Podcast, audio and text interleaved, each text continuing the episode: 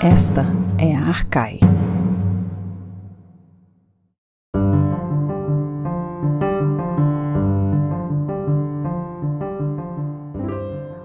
Olá, bem-vindas e bem-vindos a mais um episódio do podcast Arcai. A personagem de hoje é Aristodemo e a nossa convidada é Alice Bittencourt Haddad, professora associada do Departamento de Filosofia da Universidade Federal Fluminense. Ela também é líder do Aporia, núcleo de pesquisa em filosofia antiga da mesma universidade. Meu nome é Fernanda Pio e Flávia Amaral está comigo para a entrevista de hoje. Na produção, Gabriele Corneli. Alice, seja muito bem-vinda. Obrigada. Fernanda, Flávia, Gabriele também pelo convite. É, já abro dizendo que sou fã do podcast, já ouvi quase todos e então me sinto muito honrada assim, de estar aqui com vocês no papel de entrevistada. Alice, vamos começar, como todos os outros episódios, falando um pouco da sua vida como você se interessou pela filosofia antiga? Como que foi a tua trajetória acadêmica? Então, eu fui uma boa estudante na escola, daquela que tira 10 em tudo. Eu sempre gostei muito de estudar e tal. E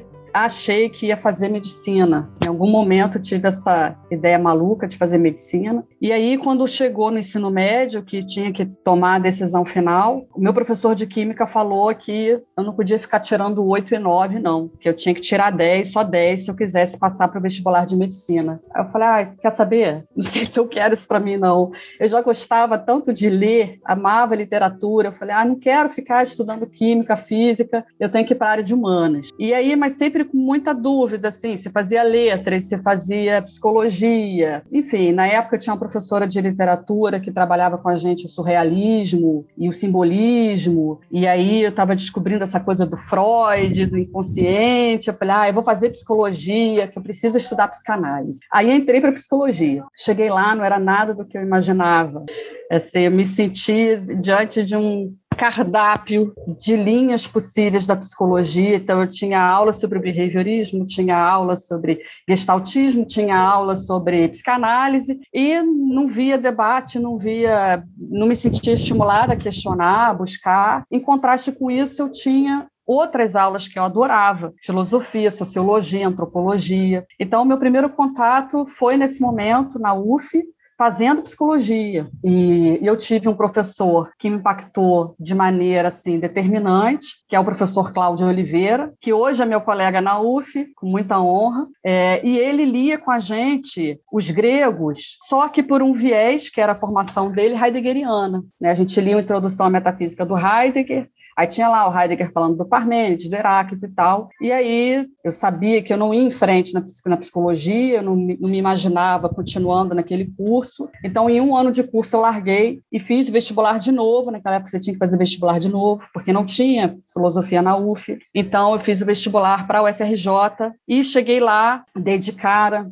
com a professora Maria das Graças de Moraes Augusto, no primeiro período, foi minha professora de História da Filosofia Antiga 1, e aí era o extremo oposto do Cláudio, porque o Cláudio tinha esse, essa pegada heideggeriana forte, falava de literatura em sala de aula, e a Graça era mais rígida, e ela começava assim, o curso dela de História da Filosofia Antiga começava com Homero. Então a gente tinha que ler Homero, tinha que ler Exildo, aí lia Parmênides, os comentadores, Heráclito, e no final chegava no livro 1 da República de Platão. E isso tudo foi muito importante porque me fez entender que não dá para ler Platão sem, sem ler a literatura, não dá para ler Platão sem ler Homero, sem ler Exildo, sem, né? Então aí começou meu processo de formação. E como eu fui bem no final do curso, ela me chamou para para ser bolsista de iniciação científica. Aí eu entrei no Pragma, que é o programa de estudos em filosofia antiga da UFRJ, e a partir daí foi muito estudo, muita dedicação. Foi, foram os melhores anos da minha vida, eu acho, esses anos de formação. Foi quando eu conheci muitas pessoas também,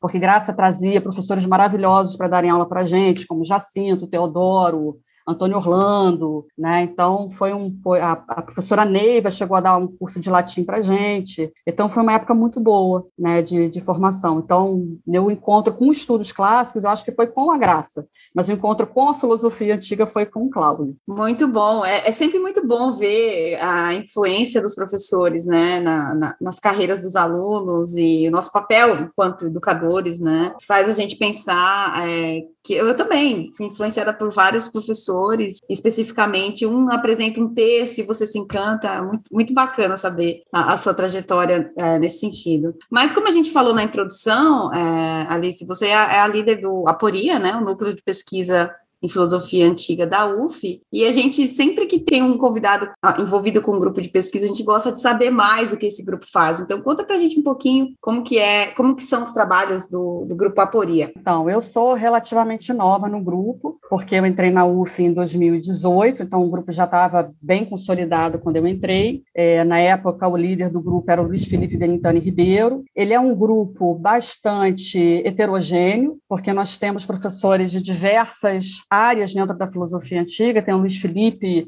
um grande especialista em sofística, tem o Alexandre Costa, que é um especialista em pré-socráticos importante, é, tem o Marcos Reis Pinheiro, que trabalha neoplatonismo, estoicismo, tem o professor Celso Asa, que trabalha renascimento, então trabalha recepção dos clássicos, então é um grupo bastante heterogêneo, e o que a gente procura fazer, eles já faziam antes de eu entrar, é basicamente eventos e cada um de nós, não todos, mas eu, o Alexandre e o Marcos, temos nossos grupos de estudo. Então, temos encontros, atualmente todos estamos online, né? Mas os grupos são abertos a quem quiser participar. O Alexandre estava levando até recentemente um grupo de estudos homéricos. Eu tenho um sobre ceticismo antigo, é, inclusive estou lendo com eles os acadêmicos de Cícero. É, e o Marcos, eu não sei exatamente o que, que ele está lendo agora, mas geralmente ele trabalha plotino, mas não sei se ele está fazendo isso. E a gente tem feito todo ano, que eu acho que é uma coisa muito importante, um encontro dos estudantes. Então, a gente bota todos os estudantes do Aporia, todos aqueles que estão vinculados a gente, para apresentar seus trabalhos de pesquisa, e aí todos participam e trocam, né? O colega critica, comenta, nós também comentamos, contribuímos, então a gente tem uma interação assim bem bem legal, assim, nós somos amigos mesmo, sabe? É, o grupo funciona muito bem. Alice, ficamos sabendo de um projeto é, de extensão, o Matéria FI, que também é um podcast, e da sua participação nele, você pode contar um pouco sobre essa experiência? É, esse esse pode, aliás, o meu amor ao podcast começou durante a pandemia, né? É, a gente é presa em casa, com os filhos também, é, e tendo que realizar as atividades domésticas, porque eu, na época, eu, eu dispensei a senhora que vinha aqui em casa, né, que fazia faxina para ela né, se proteger, no, enfim, né, para evitar qualquer problema né, de contaminação para ela, principalmente. Então, a gente manteve ela em casa, claro, né, custeando isso, e fiquei eu em casa com as crianças e meu marido saindo para trabalhar, porque ele nunca teve, nunca pôde fazer quarentena, nunca pôde se isolar, porque ele trabalha em banco, então ele tinha que ir todos os dias. Então era eu com as crianças em casa, assim, as tarefas domésticas. Desculpa estar falando disso aqui, gente, mas é a vida como ela é, né? As tarefas domésticas, assim, é, crescendo, né? Então tinha que arrumar casa, fazer comida eu sempre fiz, mas arrumar casa não, era uma coisa que eu não fazia todos os dias, tive que passar a fazer, né? Digo faxina pesada.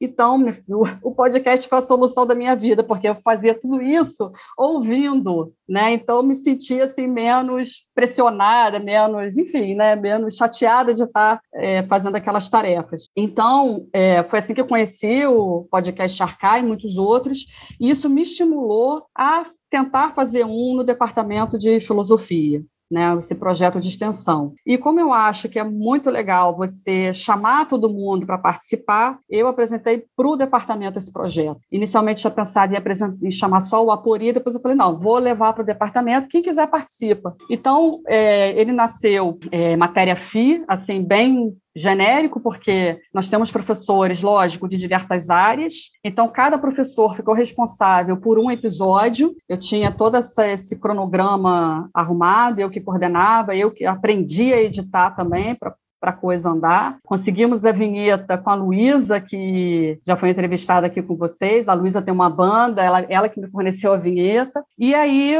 o podcast foi para o ar e funcionou super bem, mas foi um ano assim muito cansativo para mim, né, gente? Vocês que trabalham com isso, vocês sabem, porque de 15 em 15 dias eu tinha um episódio para editar, né? Então nós tivemos episódios sobre, sobre tudo. É, eu entrevistei é, uma pesquisadora que falava, que estuda é, antropoceno. O Diogo, por exemplo, é, entrevistou uma, uma especialista em filosofia nativista.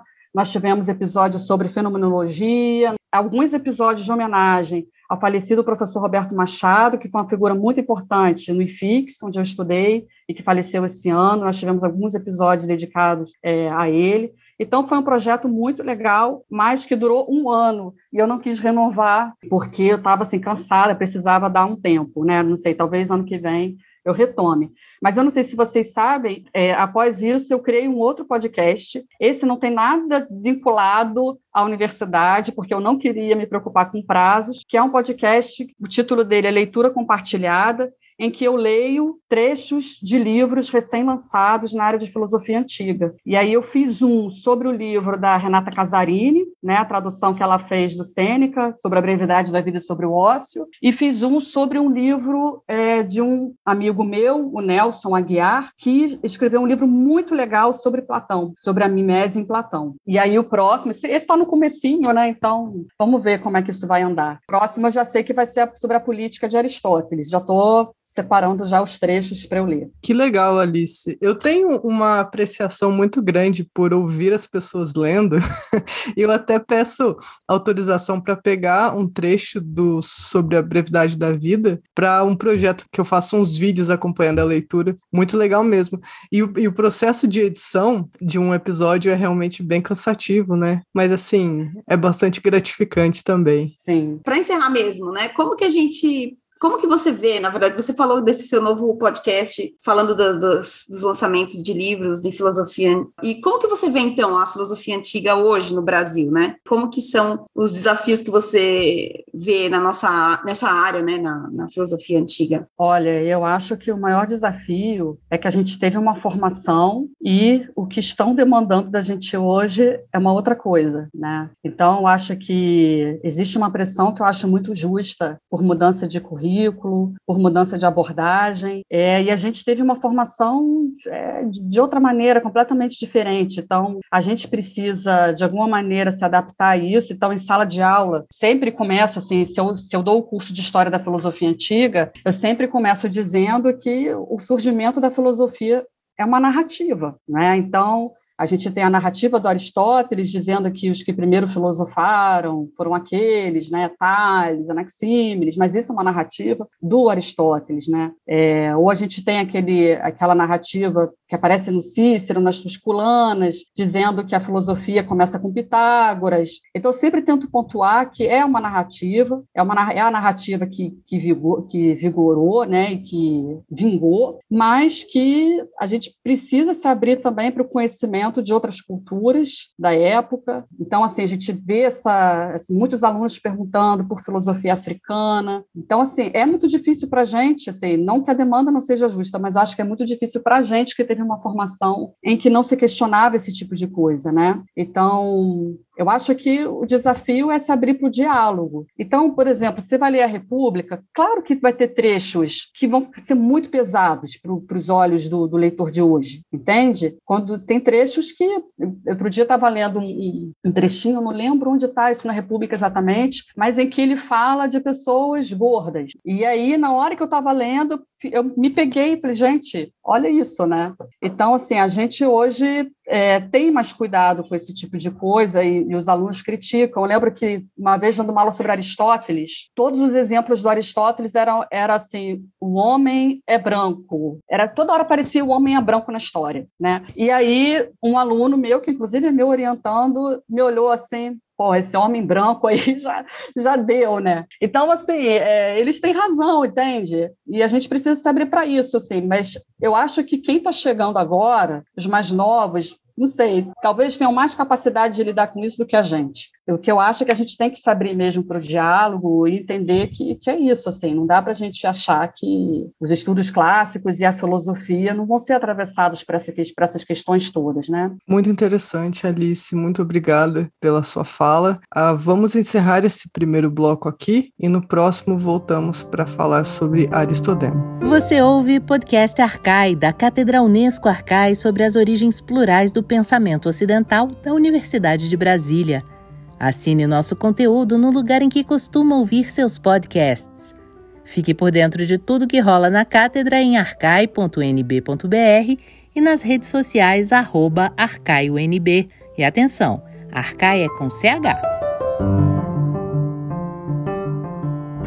Voltamos para o nosso segundo bloco com a professora Alice Haddad, da Universidade Federal do Fluminense. Agora a gente vai falar sobre Aristodemo e os leitores do banquete devem conhecer esse nome por aquele telefone sem fio do prólogo, aquela história divertida que o Aristodemo foi sem convite, é, Sócrates ficou para trás. Que personagem é essa? Quem é Aristodemo? O que, que ele está fazendo lá com Sócrates? Queremos saber tudo sobre essa personagem. Manda brasa, Alice.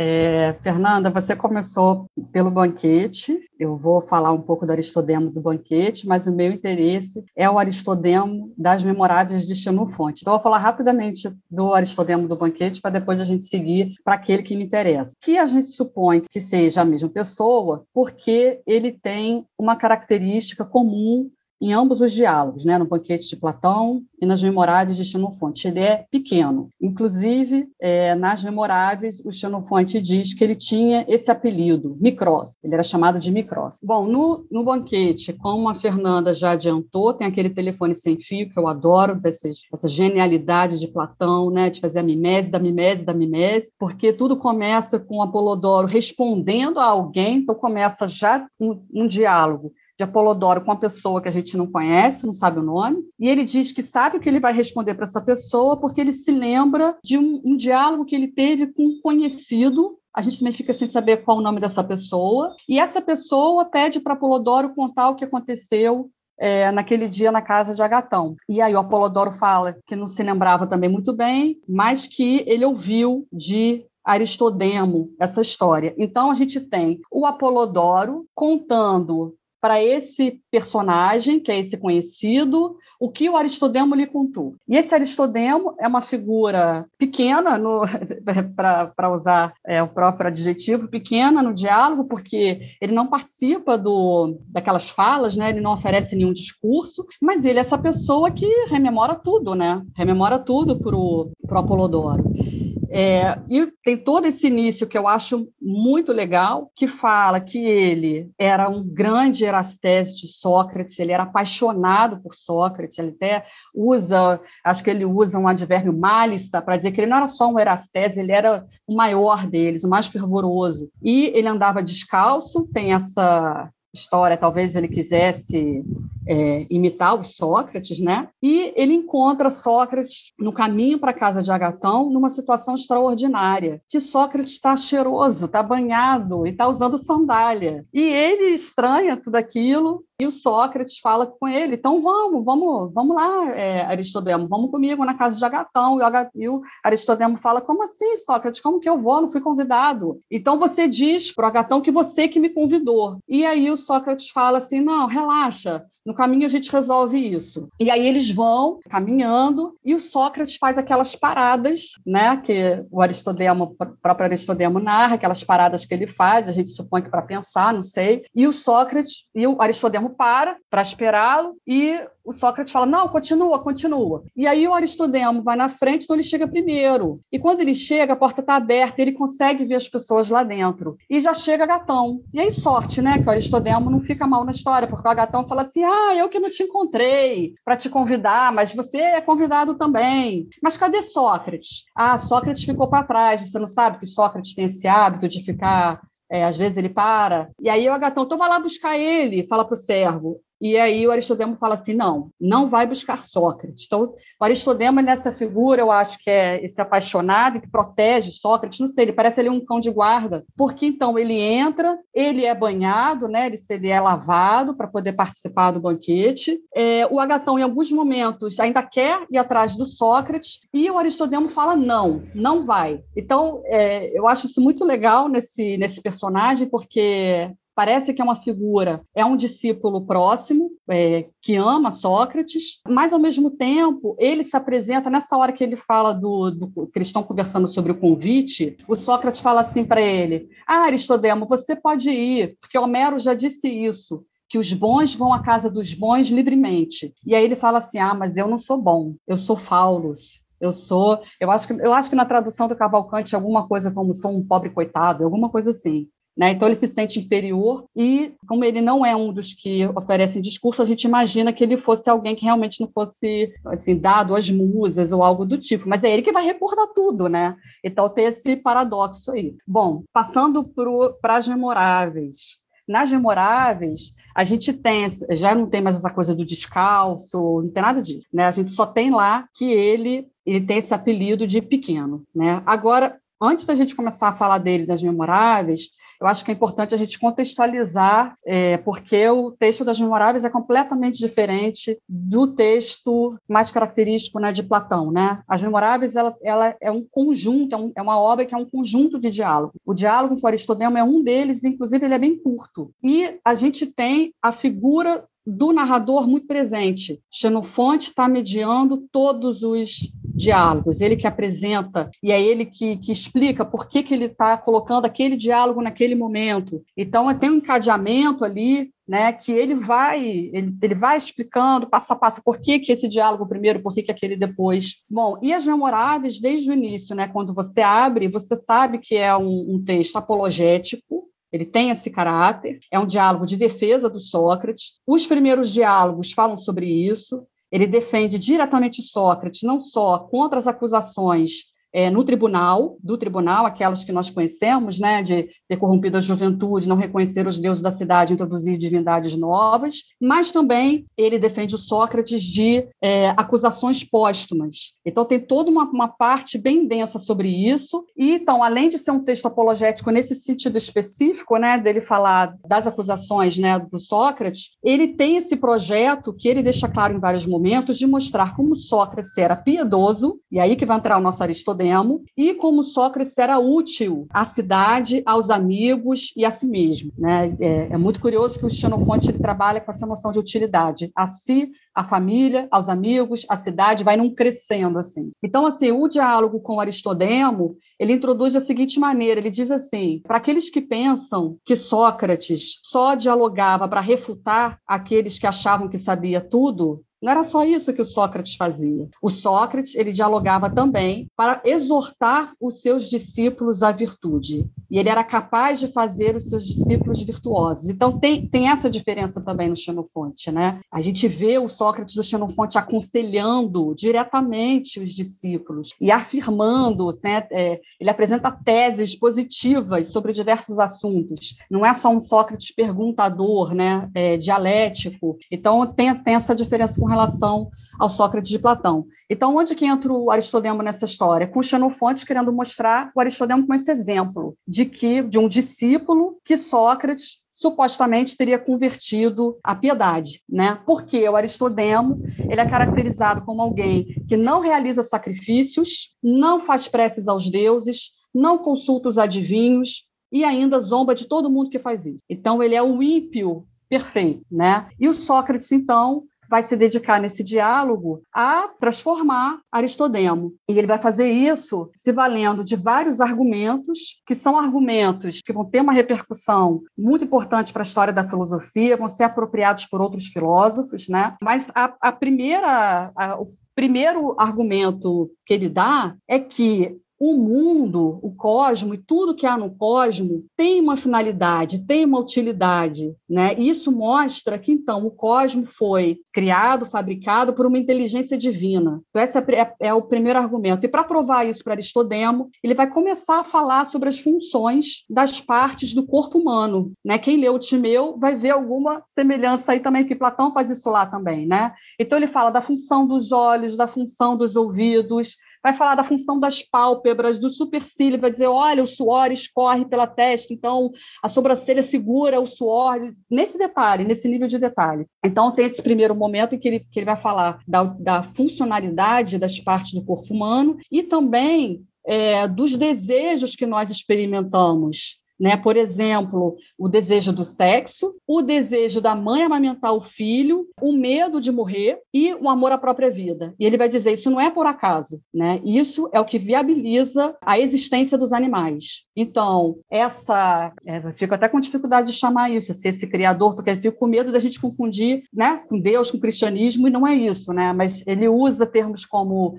Ropoion, aquele que fabrica, aquele que faz. Ele, ele tem um momento em que ele fala demiurgos também, demiurgo, né? Então, às vezes ele fala divindade. Então, essa divindade ela criou é, os animais, criou o cosmos, criou tudo que há com funções específicas. O Aristodemo ele vai concordando, tá? Ele não ele não, não, não faz nenhuma objeção a Sócrates nesse momento. Aí vem o segundo argumento. Esse esse segundo argumento para a gente é muito estranho, mas ele ele foi muito utilizado por Zenão, né? Se a gente confia no que Cícero e Sexto Empírico dizem de Zenão. O Zenão cita o Sócrates de Xenofonte justamente nesse argumento para provar a existência dos deuses. É o argumento que a gente chama de parte todo. E ele diz assim: para a gente é estranho, mas ele diz assim: é, Aristodemo, você é, acha que essa inteligência que você tem só existe em você, não existe no mundo, não existe fora de você? Olha só, é, o seu corpo tem terra, mas a terra que tem no seu corpo é uma parte. Olha quanto de terra que há no cosmos. Né? É, o seu corpo tem água, mas a água que está no seu corpo é uma parcela da água que há no mundo. Olha quanta água que há no mundo. E você acha que só com a inteligência é diferente? Você é inteligente e não há inteligência no mundo? Então, esse é um argumento que o Sócrates lança lá, que, como eu disse para vocês, depois vai ser apropriado por Zenão, né, em outros textos que a gente. Né, Zenão, a gente não tem texto, Zenão de Sítio, fundador do estoicismo, mas a gente tem fragmentos. E esse, e esse argumento especificamente quem tiver interesse vai encontrar no De Natura Deorum, de Cícero, e vai encontrar também no Contra os Físicos, de Sexto Empírio. E aí o Aristodemo, ele vai concordando, você tem problema nenhum de ter esse Deus aí que você está dizendo, mas tem um problema. Por que, que esse Deus precisa do meu culto? Porque, no fundo, a questão, desde o início, a questão era essa, não era a crença ou não na existência dos deuses, mas era que Aristodemo não sacrificava, não né, zombava dos que consultavam os adivinhos. Então, assim, é, quem disse que, que os deuses se preocupam com os homens? Que é uma questão que não está só no Xenofonte, que nem a República vai ver que isso está lá no Adimanto também. E aí vem um terceiro argumento, que esse aí, gente, é tão estoico que os meus alunos que estudam estoicismo, quando leem, ficam assim, ah, não é possível.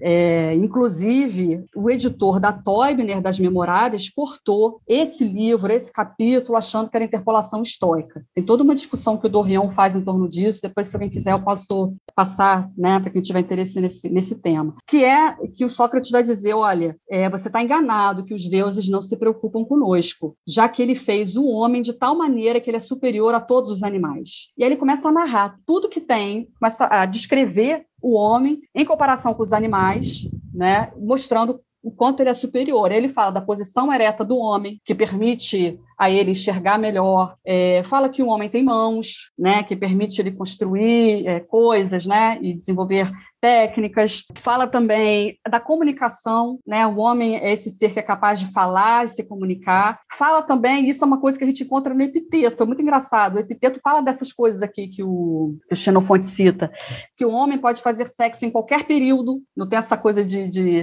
é, cio, né, não tem isso de um período específico para procriar, como diz o Xenofonte né, para transar. E o homem, é, mais do que todos os animais, tem uma alma que é perfeita, porque ela aprende, ela memoriza, é uma alma superior aos demais animais. Claro que é um discurso super datado, né, gente? A gente acabou de falar aqui de todas essas questões que hoje se colocam, inclusive com relação aos animais, né? Mas é uma, uma filosofia que vê isso mesmo. O homem como superior aos animais. E aí, bom, termina assim né, com esse terceiro, esse terceiro argumento. O Aristodemo ainda vira para Sócrates e fala assim: pô, Sócrates, mas é, o, o não, Sócrates que fala assim para ele: Aristodemo, o que, que falta para eu te convencer? Aí ele diz assim: ah, Sócrates, você é, recebe avisos do divino, provavelmente se referindo ao Daimon, né? Eu também, por que, por que ele não, não, fala comigo? Aí o Sócrates, não, mas ele fala com você também. Aí ele fala, quando, quando o oráculo se refere aos atenienses, você não está de fora. E o Sócrates vai, vai, conversando com ele, e no fim das contas, é, no fim de tudo, o Sócrates arremata com uma fala que eu acho até bem pesada, porque ele diz assim: olha, Aristodemo,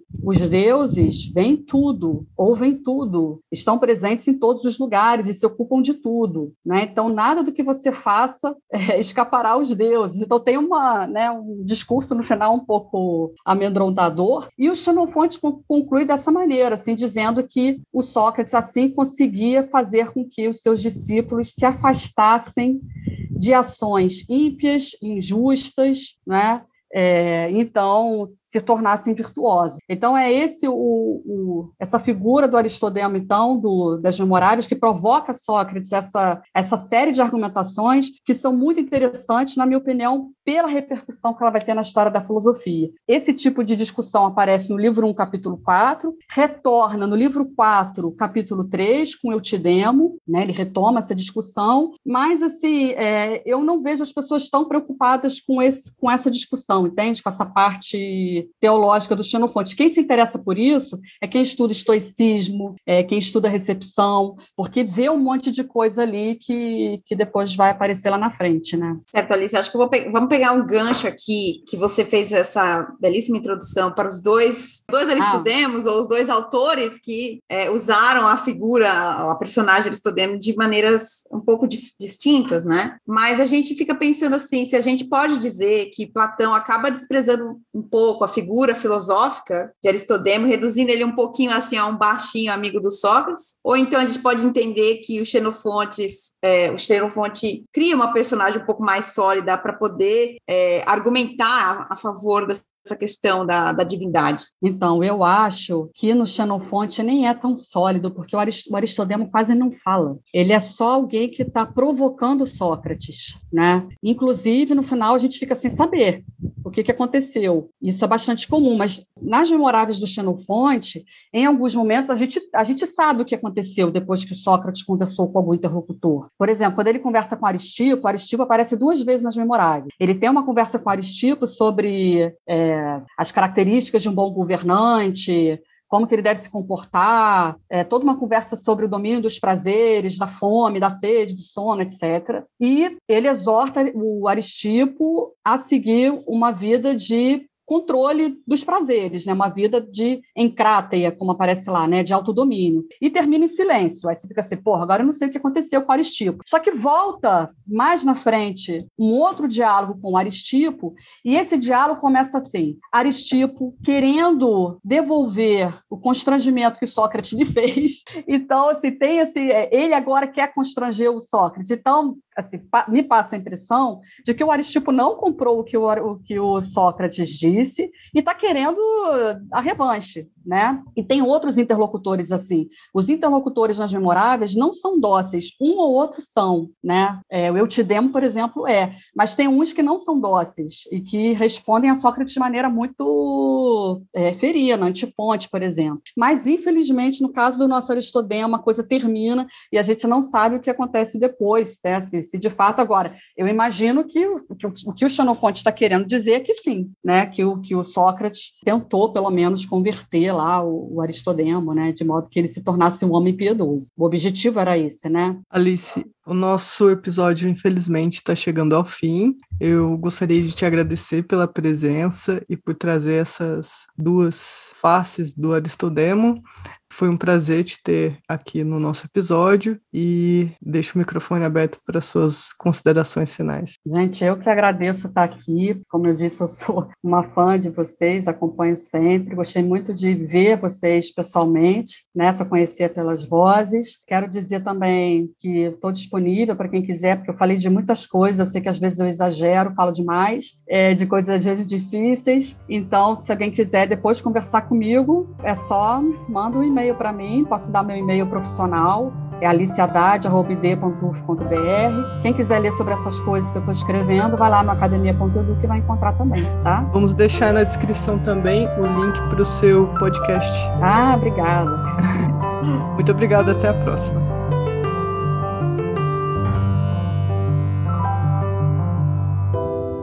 Você ouviu Podcast Arcai, da Cátedra Unesco Arcai sobre as origens plurais do pensamento ocidental.